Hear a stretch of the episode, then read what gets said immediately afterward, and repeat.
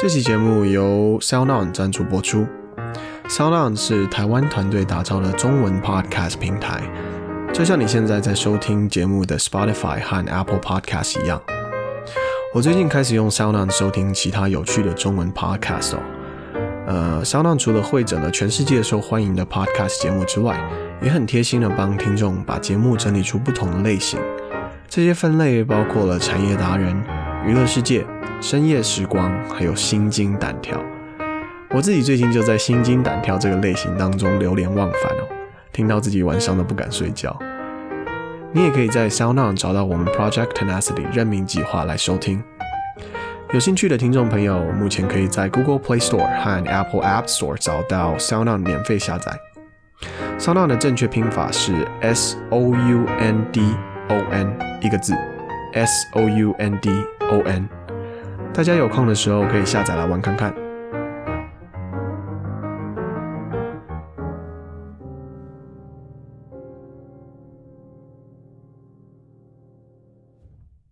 Hello，大家好，我是 Patrick。你现在收听的是 Project Tenacity 任命计划。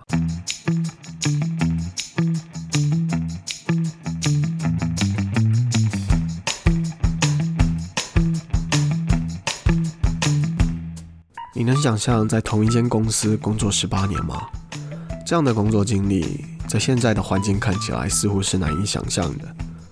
从研究员做到加拿大以及美东地区的执行长。Danson 在中兴总共待了十八年。中兴从二零一六年被美国制裁以来，网络上充斥着各种讹传以及阴谋论。我们有幸请到 Danson 来为我们解说他在整个制裁事件里面最直观的观察和体悟。而中兴这个事件也可以说是中西方地缘政治角力中的一个重要事件了。简单的说，中兴在二零一六年第一季。被美国商务部以违反美国出口管制法规为由，将中兴通讯列入了实体清单，对中兴采取了限制出口的措施。时隔一年之后，中兴通讯和美国商务部达成和解，在缴纳了九亿美金之后，中兴被从限制出口的名单中移除。第二次制裁发生在二零一八年的第一季，而重新启动了出口禁令之后，最让人瞩目的是中兴发表了。本公司主要经营活动已无法进行这一个声明，这可能也是大多数人第一次了解到制裁的严重性哦。在经过大幅度的营运高层整改之后，中兴在二零一八年的第三季恢复营运。当然，这只是简单的背景，建议大家在收听节目之后，可以再更多的了解其中错综复杂的事件。Danson 在第二次制裁发生之后离开了中心，开始了他自己的创业梦想。从大学的时候就希望创业的他，现在正在 Banix 担任执行长。Banix 是一个网络换汇的平台，拼法为 B A N E K S，现在在 Apple App Store 和 Google Play Store 都能够下载。在节目中，Danson 除了大方的分享他在中心的工作经验，对于面试和升迁的想法，也分享了互联网即将颠覆金融行业的趋势观察。节目开始前，也想提醒大家，除了在你的 Podcast APP 订阅我们的频道之外，也请到我们的 Facebook 粉丝团 Project Tenacity 任命计划追踪和分享。现在，让我们欢迎 Danson。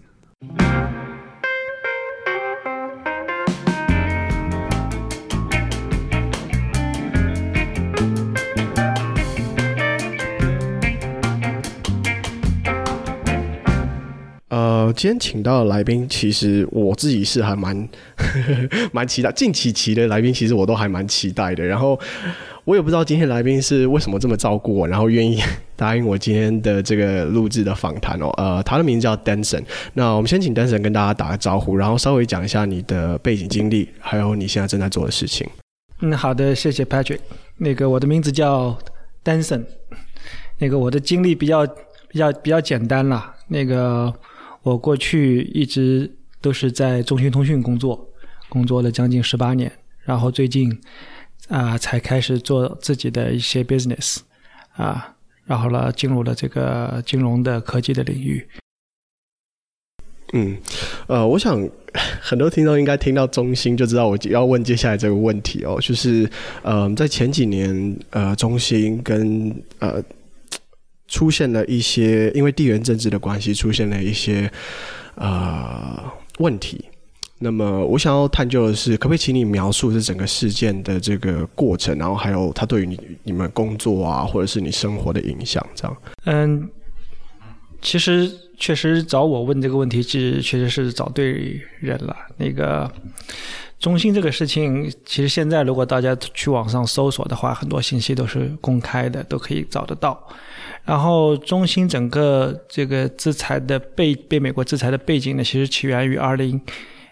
一二年，当时是因为中兴跟啊、呃、伊朗签署了一项那个合同关系，然后呢，这因为伊朗是被美国呃制裁禁运的国家，所以呢，由于那个合同，中兴就违反了这个呃美国的这个对伊朗的这个禁运的协议，然后呢，导致了后面的一系列的调查。我呢，刚好是二零一二年到加拿大。然后中间，二零一四、二零一五年，我还同时也兼了美国的美东地区总经理的职务，所以，啊、啊，我是基本上全程参与了从二零一二年到二零一八年的整个这个调查和以及后续两次制裁的过程。嗯，其实整个。过程我觉得就，呃，很多现在网上有很多的这个传那个那个那个描述啊，特别是在二零一七、二零一八年，中兴啊、是被推向了这个舆论的焦点，是吧？网上各种各样的这个描述都有。嗯、我觉得我主要是讲三点感悟吧。第一呢，就是我觉得就是合规的这个问题。呃，其实中兴从啊、被美国呃开始调查，开始就已经逐步的开始加强了合规的这个这个这个这问题，合规的这个呃建设，因为呃整个国际市场是有规则的，对吧？既然我们要参与这个市场，那就必须要遵守这个游戏规则啊、在这个游戏规则里面。比如说，就像美国对伊朗的制裁或者禁运，这就是他制定的一些游戏规则。那所有参与国际贸易的呃企业都需要遵守这个规则啊，要不然的话，他就有权可以制裁你，对吧？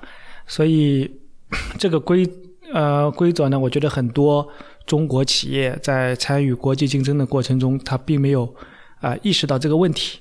啊，所以呢，都是啊，按照国内的那种运作模式来做，很很多呢，就是存着侥幸的心理，是吧？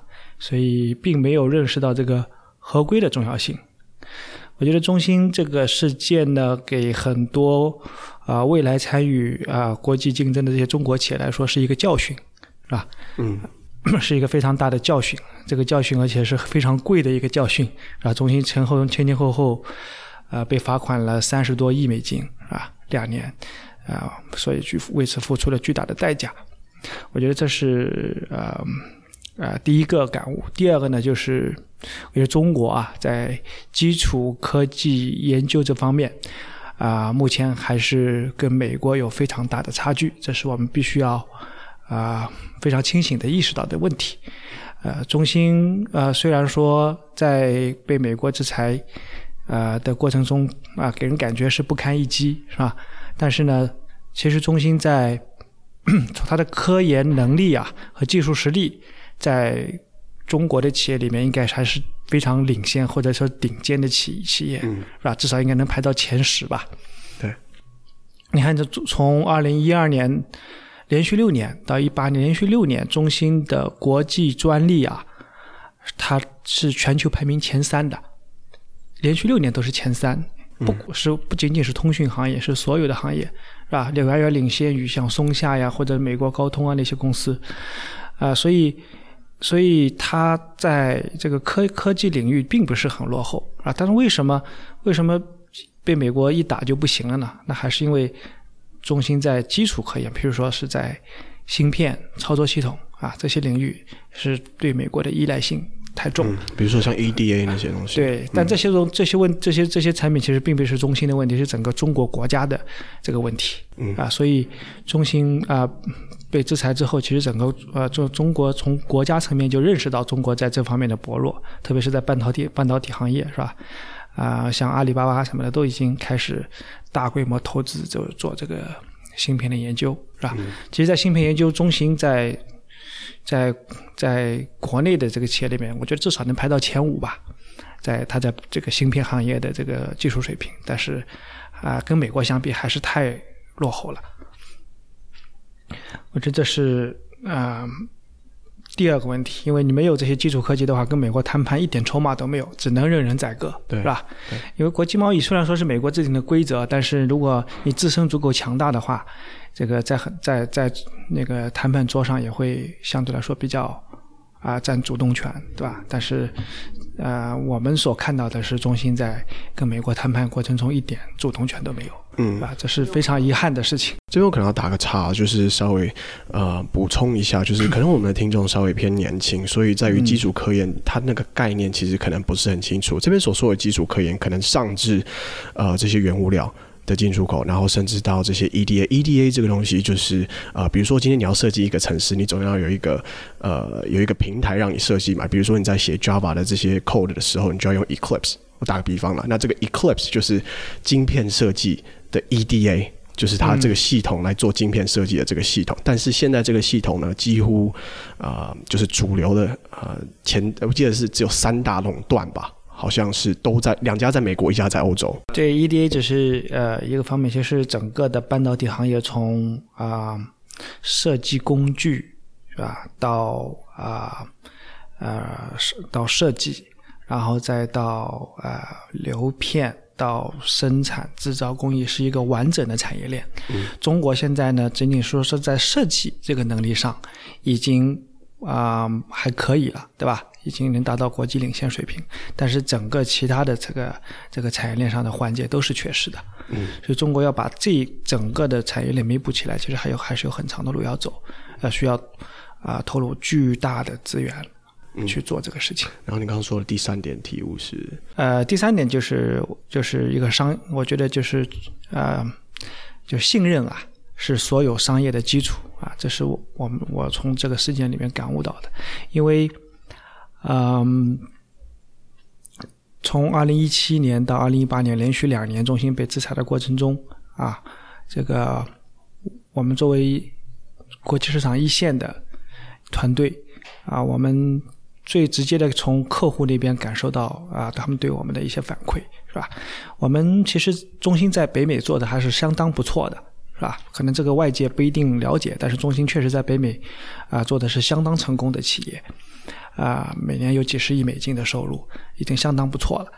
但是啊，我们的这种啊合作都是建立在长期的跟客户信任的基础之上，是吧？就运营商他愿意用我们的产品，所以是因为他信任我们的技术能力，信任我们公司的一个 sustainability，是吧？认为我们这个这个长期的这个 partnership 是可以持续的，但是这个制裁一旦发生之后，客户他不管跟我们过去有多大的生意，是吧？他马上第一个反应说：你们公司是不是未来还可以持续发展？嗯，对吧？你们的供应链是不是安全？啊，就是这种信任是客户就是开始质疑了。虽然我们那个时候还在持续给他们啊。可以做一些一些一些交付，是吧？但是我们其实自己也没有非常不是非常的 confidence，是吧？未来会怎么样？当那个客户对你的这个信任产生动摇的时候，那所有的这个 business 就会就没有了。嗯。所以说啊、呃，信任是你要花很长的时间去建立的，但是你要失去信任，可能也就是一夜之间的事情，嗯，是吧？对，可能一个一个偶发的事件都可以。所以你作为一个呃。一个企业你要在在市场上生存，信任固然是非常非常重要的，嗯，对吧？但是啊、呃，甚至说是信任应该比信任比任何其他你的产品、你的服务、你的其他东西都重要，这是你的 business 的基础。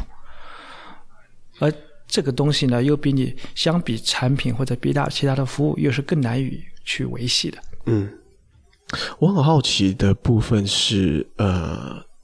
从内部的风险管理这个部分啊，我不晓得地缘政治哦，因为当然，呃，我对这个部分是大型的企业怎么样去管理，我真的是完全不了解。但是对于这些地缘政治的风险管理，在制裁发生之前，就是也就是第一轮制裁发生之前，中心内部有任何的这种意识吗？或者是做任何的准备吗？嗯，其实每个企业都会有，或多或少都会有这样子的。嗯。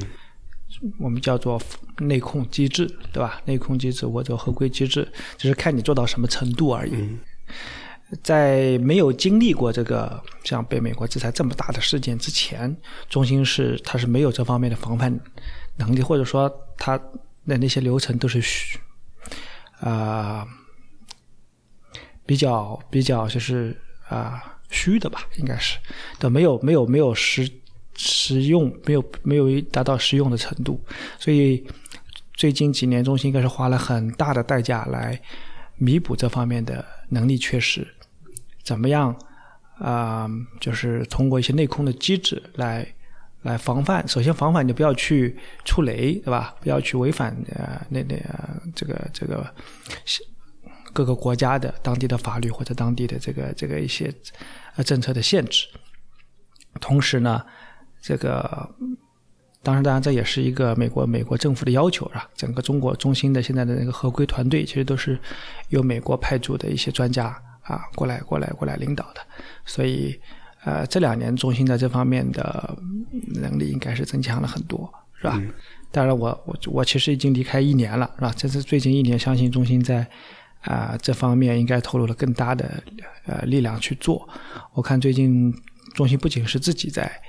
呃，加强自己的这个合规建设，同时他也做一些能力的输出，因为他认为说自自己的这个这个这个这这个教训啊，或者说现在是在建设这个能力，是是是花了很大的代价啊换来的，他应该是拿充分拿出来共享给国内的其他的企业，所以他们我看中心最近也在做一些论坛啊什么的，邀请整个呃国内的各个同行或者是相关的这个。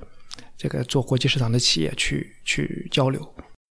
我想请问了一下，就是那个时候在事件爆发的时候，也就是制裁事件爆发的时候，从你这边呢、啊，因为毕竟总部是在大陆嘛，但是从你这边接收到的讯息，然后那那个整个过程，啊、呃，你还记得那个时候？因为首先这是是比较意外啊，其实整个工作中中心当时都是比较比较意外的，就是美国突然商务部突然做做出这么一个决定。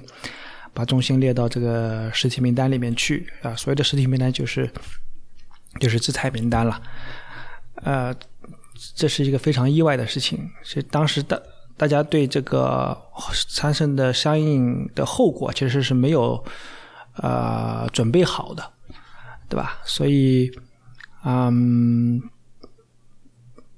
当时我们的我记得这个我们的第一反应是。这个，这个，这个，这个，首先必须要跟客户去沟通，是吧？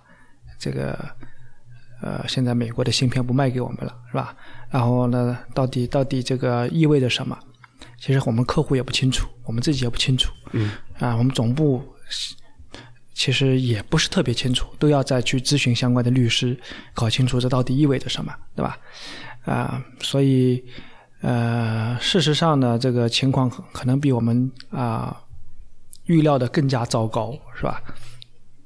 确实是美国是不仅是芯片不能供，然后啊、呃，连技术服务都不能不能输出，甚至我们不能跟美国的美国籍的任何人说话、交流，哦，对吧？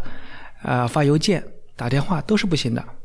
然后，所有美国籍的员工在中国总部工作的人都要隔离，是吧？所以，所以这其实是一个非常严重的事情。嗯。啊、也给我们工作造成很多不方便，特别是当时我们甚至在加拿大，是吧？加拿大的时候，我们跟总部也是不能不能这个有有任何交流的。其实基本上就处于一个孤岛的一个一个一个一个一个阶段，然后后面我们再慢慢的律师说啊，那加拿大跟美国是可以交流的，所以我们加拿大跟美国就可以开始开始开始打电话，是吧？但然后呢，当然前提必须是加拿大的员工，是吧？过来出差的同事是不行的。嗯。然后那那个时候，任何到加拿大这边来出差的 同事，就国内来的同事都都立刻要要要要要呃策反，要回到回到国内去，嗯，啊，不能在在加拿大待着，对，还是 也，当时我们有没有想到，不就是一个禁运吗？为什么还要禁那么多东西？其实它涉及到方方面面，这些都是在他的那个那个那个禁令里面明确写出来的，确实是人家有完整的一套文档。你仔细去读那个那个文档的话，就发现这些都是写在里面的。嗯，呃，你在一年多之前以就是中心加拿大执行长的身份离开离开中心嘛，然后你说你在中心待了十八年的时间。那个时候我们当初在聊的时候，你是说你从研究员，就是从。在大陆开始，从研究员的这个岗位开始，然后一路往上，然后再到外派，可以跟我们描述一下这个过程？大概什么时候，就是以什么样子的岗位来到加拿大？这个其实中心是我的第一份工作哈，嗯、是我的第一份工作，也是或者有可能是最后一份工作。嗯、那个我我记得我大学毕业那个时候，我在我在大学期间，那个我我就比较迷。那个编程嘛，软件编程。然后大学毕业找工作，当时是在中兴和华为里面要选一个，有两边都都都录用我了。哇！然后中兴呢是给了我一个软件编程的岗位，但是这个华为呢是让我去做这个这个这个 service 那个岗位，所以我就毅然选择了这个中兴这个岗位，是吧？然后我进中兴之后，却非常非常的幸运，呃，中兴也是非常守承诺，他确实我进去以后就给我安排了这个这个这个软件研发的岗位，而且我很幸运，当时加入的是这个最前沿的这个这个技术，叫 NGN 啊，叫 Next Generation Network，就下一代网络的那个那个研究部。嗯，我是负责那个软件开发的，所以从那个时候我就已经两千年那。那个时候我就已经接触到了这个当时的这个叫 IP 电话的这个这个技术，但是这个非常，呃，我自己也没有想到的是，三年之后，啊，我在那个研发岗位做了三年，已经做到骨干，然后那个我自己发现我我已经不喜欢这个软件编程了，哦，是吧？嗯，我就不喜欢了，就已经比比较 boring 了，没意思了。嗯，是因为成长的。就是可因为是我个人成长的原因，嗯、导致因为我当时觉得非常好的技术，在我眼里已经变成烂熟如如泥了，是吧？就就没意思了。对对然后呢，说世界那么大，我想去看看。嗯嗯。嗯 然后刚好那个时候，中兴啊、呃、是有一个国际化的战略，叫全球化的战略，是从两千零四年开始。两千零四年的时候，我就啊响应公司的号召，是吧？当时说要。最优秀的人到最需要的地方，啊，所谓的最需要的地方就是国际市场，啊，中芯啊有了这个这么一个制定这么一个国际化战略之后呢，我是第一批参加这个国际市场的这个这个员工，所以我当时就从研发部门就调到了这个国际市场部，啊，我第一站我当时我去的是这个这个中国的周边，就是。多联体、俄罗斯是吧？这这这这一片的市场，那个时候还是比较艰苦的。嗯。然后后来呢，反正我就在从此之后，我就一直在在国际市场上飘啊，先后应该去了将近五十个国家。哇！然后到从一开始的市场部啊，后来是到产品部，然后最后到销售部。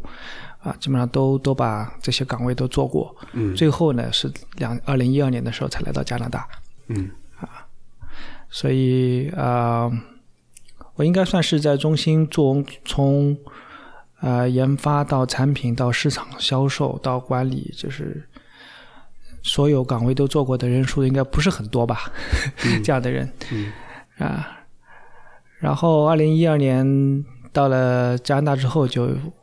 一待就待了将近六年，是吧？六年多，所以这个过程也是，我觉得在加拿大是给了我一个完整的一个一个一个一个锻炼的过程，从一无所有，没有零基础啊，开始开发这个市场，到我们呃相对来说整个这是这个这个品牌建立起来，有了一个比较大的客户基础啊，获得了客户的信任，啊，我。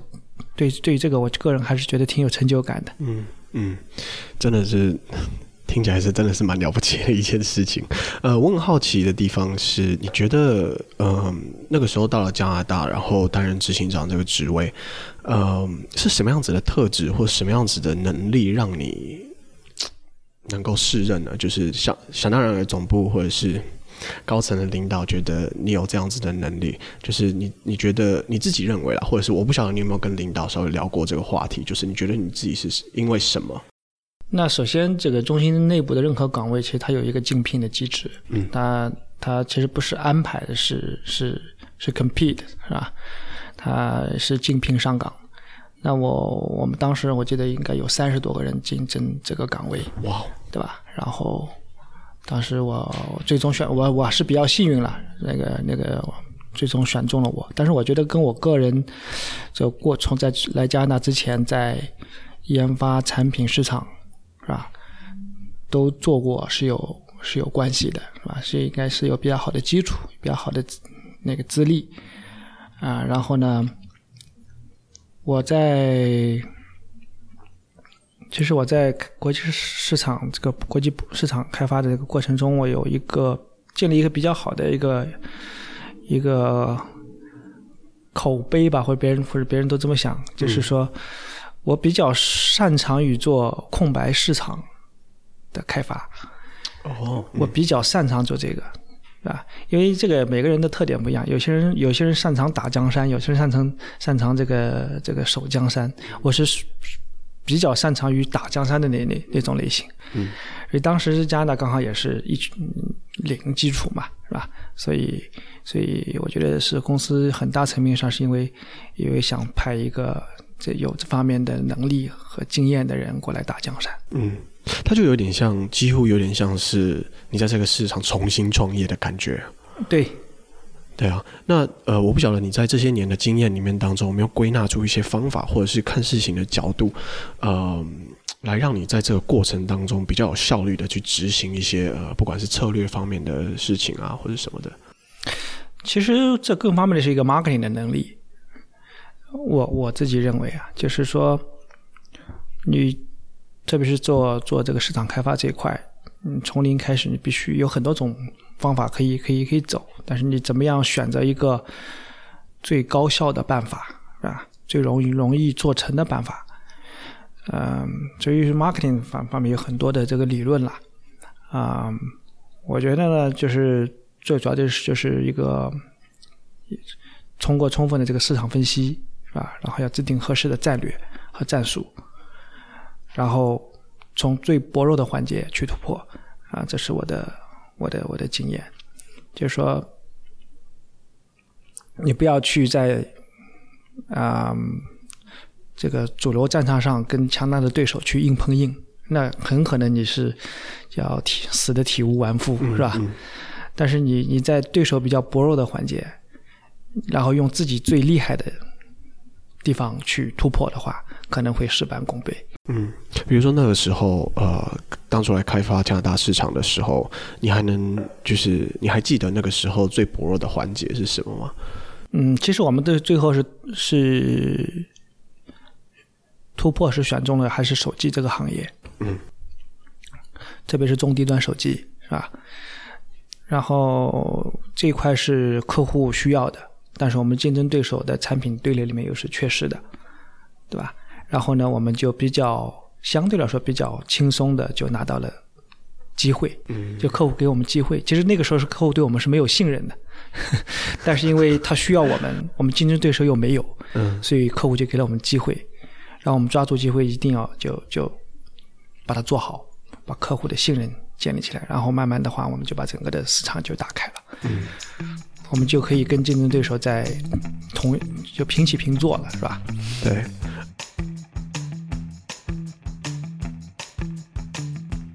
嘿，hey，我是 Patrick，以上就是这次访谈的前半部分，下集也已经上传了，赶快继续收听，也别忘了到我们的 Facebook 粉丝团订阅追踪我们哦。节目中所有的链接你都可以在我们的 Podcast Show Notes 里面找到，我们下期再见。